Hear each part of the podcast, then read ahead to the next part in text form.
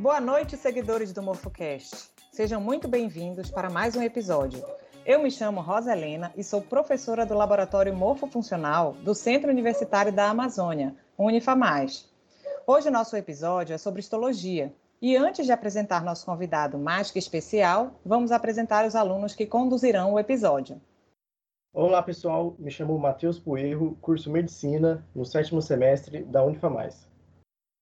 Olá, gente. Meu nome é Aline, curso Medicina no sétimo semestre da Unifamais.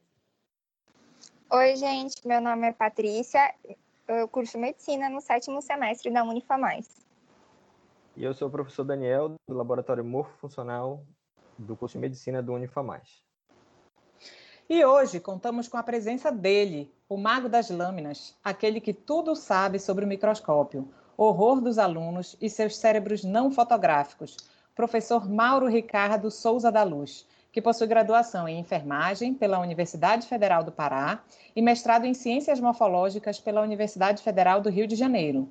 Atualmente é nosso colega, professor do Centro Universitário Metropolitano da Amazônia, Unifamás, e tem experiência na área de morfofisiologia e atua principalmente na morfofisiologia humana, patologia geral, embriologia e urgência e emergência. Seja bem-vindo, Mauro. Obrigado, obrigado a todos né, pelo convite. Estou é, aqui à disposição para a gente bater esse papo aí interessantíssimo sobre, sobre histologia. Né? Estou aberto aí a qualquer indagação, qualquer pergunta, para a gente bater esse papo, conversar informalmente sobre histologia. Muito bem, professor. Eu sou a Patrícia e vou começar com as perguntas, então. Para começar, nós gostaríamos, gostaríamos de saber como se faz a preparação de lâminas. Gostaríamos de uma explicação simples. Olha, preparar uma lâmina dá trabalho, né? Então, assim, se você for pedir para fazer uma explicação simples, é um pouco difícil. A gente pode tentar resumir o processo e dizer que, que depende de vários fatores e de várias etapas a serem cumpridas para você preparar uma lâmina. Primeiro, você tem que selecionar um animal que você quer, quer trabalhar, né? Você pode usar ratos, coelhos, né? É, animais experimentais e submeter esse animal a um tratamento no qual os órgãos vão ser retirados, né? E a retirada desses órgãos vai fazer com que eles sofram uma preparação que a gente chama preparação pré-corte e pós-corte, ou seja, você vai ter que pegar um órgão e transformar ele num filme né, onde ele vai passar por uma máquina que vai cortar de forma bem fina esse, esse órgão e montá-lo em cima de uma lâmina, tá?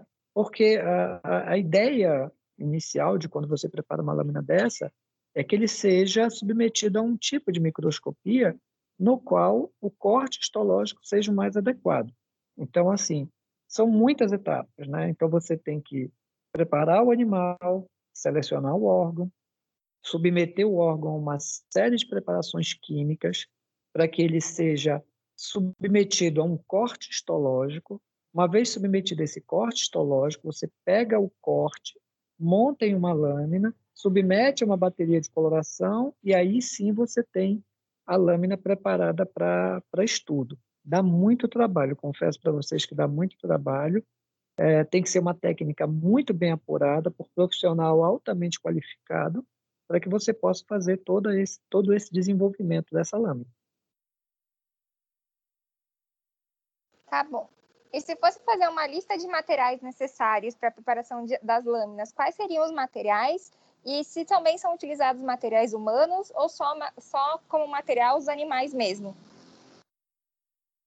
Olha, você pode fazer com material humano, não tem problema. O problema é que é, selecionar material humano é mais complicado, porque é, você teria que é, tirar os órgãos de uma de uma de um procedimento, por exemplo, um procedimento cirúrgico ou de um de um indivíduo cadáver, onde você possa retirar fragmentos desses órgãos do, do ser humano também.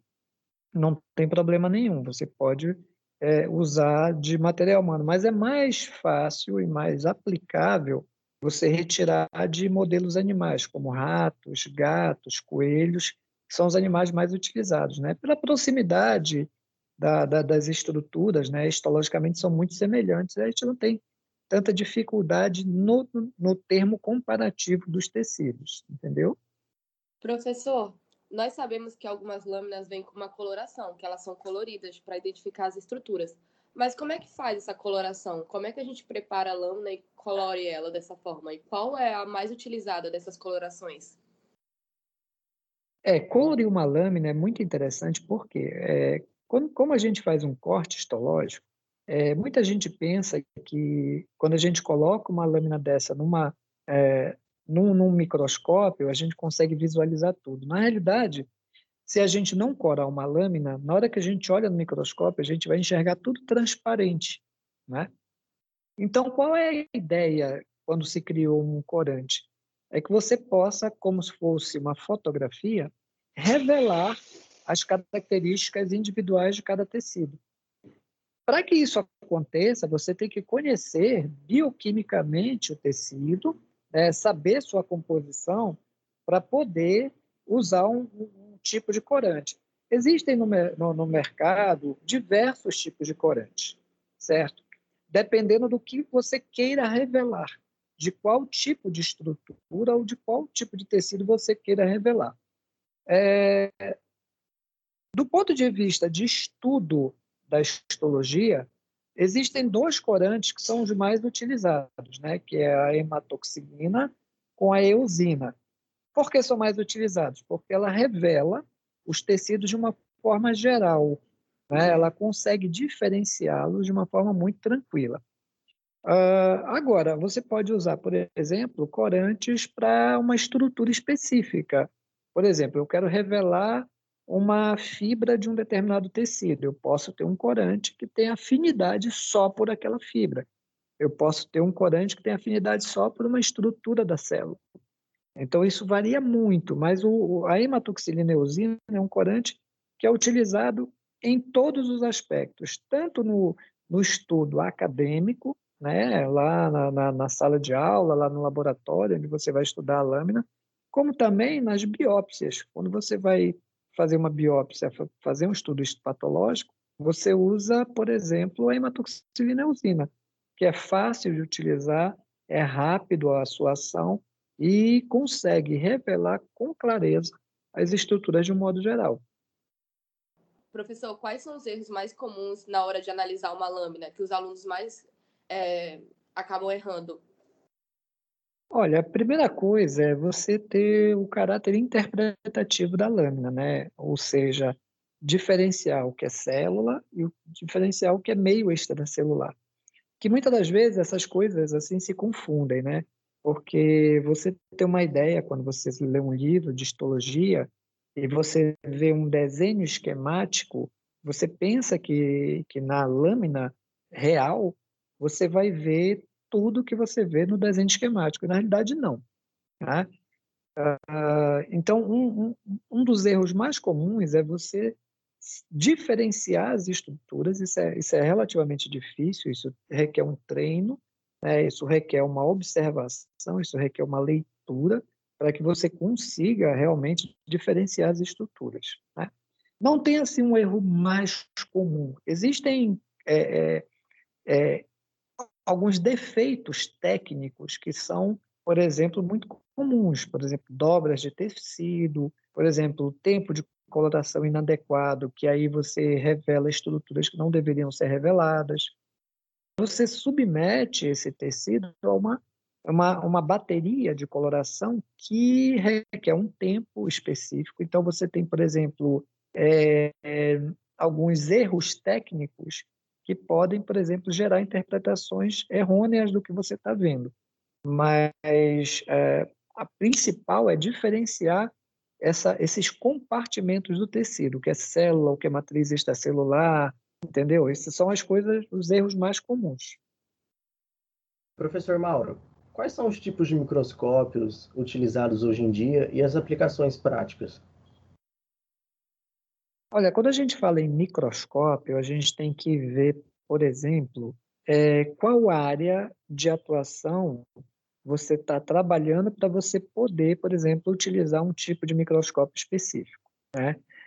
É, Muita gente confunde, por exemplo, o microscópio, que é esse que a gente usa em sala de aula, com aquilo que se vê na televisão. Por exemplo, quando você vê, por exemplo, uma imagem microscópica na TV, você vê aquelas coisinhas todas se mexendo, né? Aquela coisa bonita. E na realidade, é, na sua grande maioria, isso não acontece. Então, por exemplo, nós temos um microscópio que a gente trabalha, né? Que são os microscópios de, de, de, de laboratório de graduação, que a gente chama de microscópio de luz ou microscópio óptico, que é aquele que a gente utiliza na maioria das vezes. Só que aqueles microscópios, ele, a visualização dele é no tecido morto, não é no tecido vivo. Então, muitas das vezes, por exemplo, aquelas imagens dos espermatozoides se mexendo, aquilo lá, aquilo não é uma imagem de um microscópio óptico. Né? Uh, agora, os outros tipos de microscopia, eles são muito restritos a a, a, laboratórios, né? Muitas vezes laboratórios de, por exemplo, de reprodução humana, humana, por exemplo, onde você tem um microscópio chamado microscópio de contraste de fase, né? Então, por exemplo, a gente falou que é, é, é, para você olhar um tecido, você precisa corar a lâmina. Só que para corar uma lâmina, você precisa do tecido morto, você faz corte histológico. Nesse tipo de microscopia, que é o microscópio de contraste de fase, você, você vê o tecido vivo, você vê a célula viva. Então, você usa uma técnica diferenciada, né? onde você usa a, a própria luz como um fator importante para você visualizar os tecidos, né? E aí a luz incide no objeto, incide no, no tecido, e aí ele brilha, e você consegue visualizar. Esse é o microscópio é, de contraste de fase, né? que é um dos microscópios que você usa para ver aqueles, aqueles coisinhas se mexendo, como você vê na televisão e tudo mais. Existe, por exemplo, um microscópio de fluorescência, né? onde você, por exemplo, usa um, um, um anticorpo em cima do tecido que vai utilizar, e aí, na hora que você joga a luz em cima dele, aquilo que você quer visualizar, ele produz um brilho, ele produz uma cor né, que é a fluorescência. É, é utilizado muito é, em laboratórios né, para você revelar alguma coisa que você queira, queira ver especificamente. Né? Então, você usa o que a gente chama de revelador fluorescente. Então, para isso, você tem que ter um microscópio específico chamado de microscópio de fluorescência. Né? É, existe agora o microscópio eletrônico. Né? O microscópio eletrônico ele tem uma metodologia completamente diferente, ele não usa luz, ele usa feixe de elétrons. E, e a utilização de um microscópio eletrônico é muito restrito, certo? É, é, talvez a maioria de, de, de, de, alunos de graduação, até de pós-graduação, talvez nunca tenha acesso ao microscópio eletrônico, porque o uso dele é extremamente restrito. Não é um, não é um uso assim que é, que é comum na graduação, não é um, um uso muito comum dentro do ensino. Ele é mais usado realmente em pós-graduação, em linhas de, de, de, pesquisa muito específicas. Tá?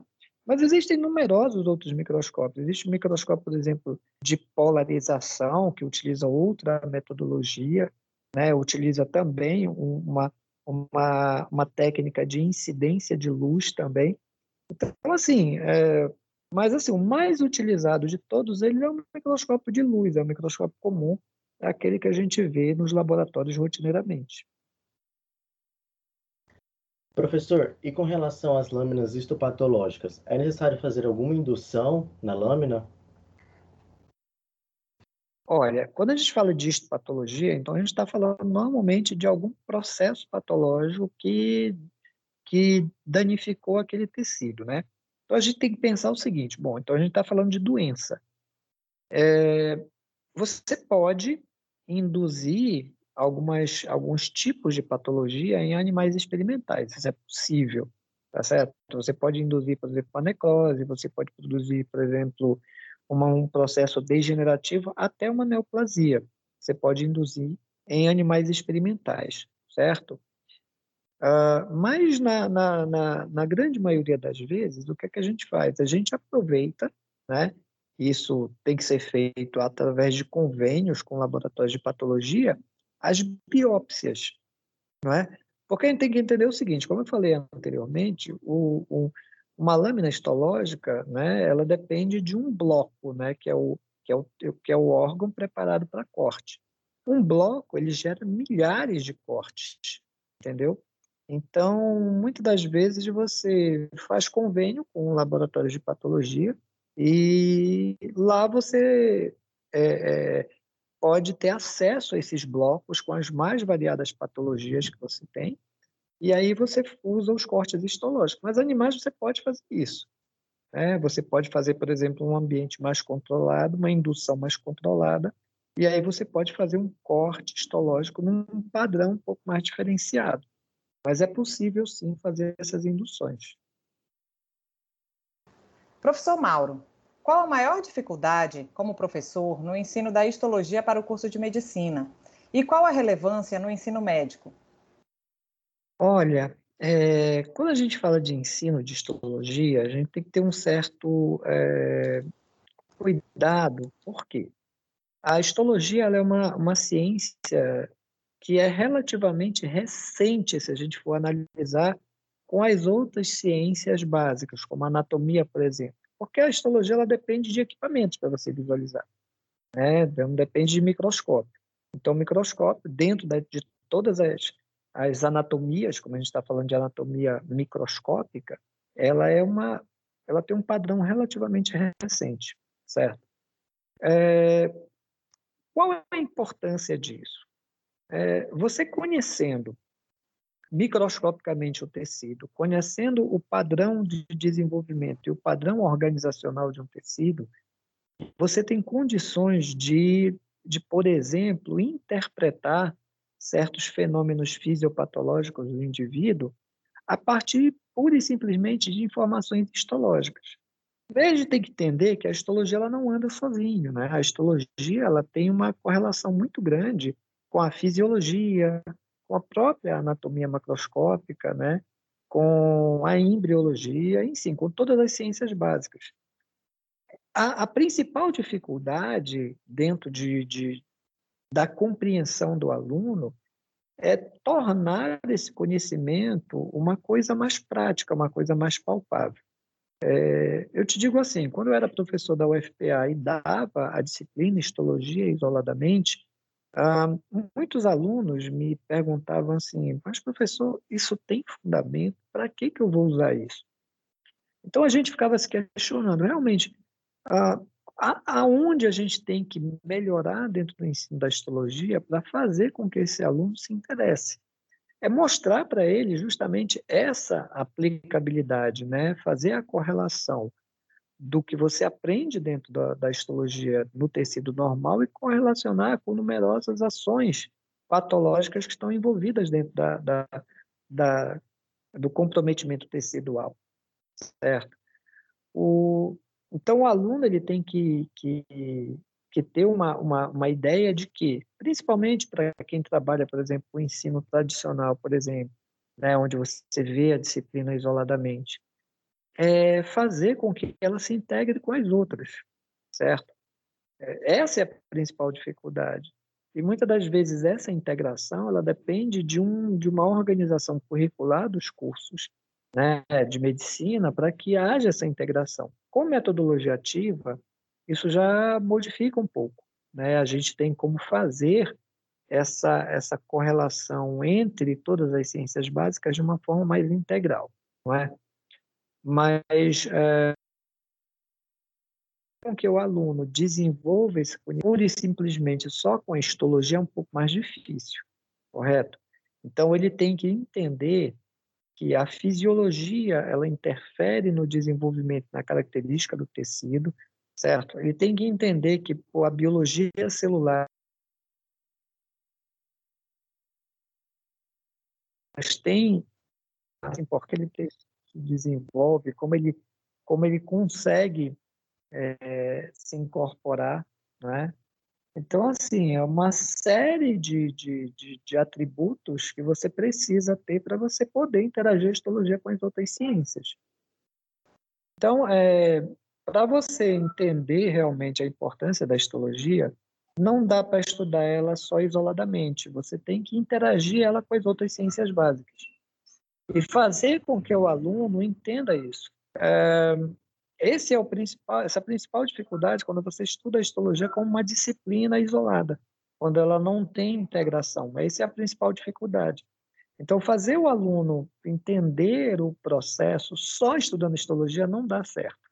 Esse é, é, é, é eu te digo por, por experiência, né, nesses mais de 25 anos de docência, que só ela isoladamente ela não dá certo ela vira um, um, um caso à parte onde, o, onde o, o aluno não consegue integrar. Esse é o problema. Então, é, é fundamental que, por exemplo, quando você trabalha com ela isoladamente, que ela tenha uma integração com outras disciplinas. Nas metodologias ativas, não. Nas metodologias ativas, você já consegue fazer essa integração de uma forma mais adequada. Né? Mas, assim, é uma ciência que que evoluiu ao longo do tempo, né? tanto do ponto de vista tecnológico quanto do ponto de vista da interação. Você não estuda mais histologia sem estudar, por exemplo, a biologia celular, sem estudar a biologia molecular, né? É, sem estudar fisiologia, não tem como. Então, ah, essa integração ela se faz necessária e é fundamental. Tá certo, Mauro. É, primeiro eu queria te agradecer pela disponibilidade de estar aqui com a gente, pelo, pelo tempo que tu estás dispondo de estar aqui participando é, do Morfocast, que para nós a tua presença está sendo muito importante realmente, tá? Então eu queria saber se tu tens alguma, alguma mensagem, um recado de despedida para mandar aí para os ouvintes do Morfocast, que são, né, na sua maior parte, estudantes de medicina ou estudantes de laboratório morfofuncional de outros cursos. Olha, eu eu sou um suspeito para falar da, da, da, desse, dessa atitude que vocês estão tendo com, essa, com esse canal. Estou achando sensacional né, essa abertura. E digo aos alunos o seguinte: é, o alicerce de todo conhecimento, principalmente da prática médica ou de qualquer outro curso da área de saúde, é você sustentar as ciências básicas como alicerce de todo conhecimento. Acho que na prática que a gente está tendo, a gente está percebendo isso, que a, as ciências básicas elas vão te dar um suporte muito grande para que você tenha, por exemplo, uma uma elaboração de um plano terapêutico, uma análise fisiopatológica é, bem mais apurada. Então, se sustentem nas ciências básicas, não percam essa essência. Não adianta você chegar lá no final do curso de medicina ou de qualquer outro curso da área de saúde sem ter esse alicerce de ciências básicas. Todos os países desenvolvidos, todos os países que têm, por exemplo, um ensino de alta qualidade, eles valorizam demais as ciências básicas. Isso a gente fala com, com, com experiência desses, desses anos que a gente está trabalhando junto. Então, a, Agradeço a todos né, pela, pela participação e estou à disposição né, de, de, de qualquer tipo de esclarecimento ou qualquer tipo de, de, de indagação futura. Aí. Muito obrigado a todos. Gostaria de agradecer imensamente a participação e disponibilidade do professor Mauro em compartilhar os seus conhecimentos conosco. Todos nós aprendemos muito sobre a histologia e a sua importância na formação médica. É isso. Valeu, pessoal. Até a próxima.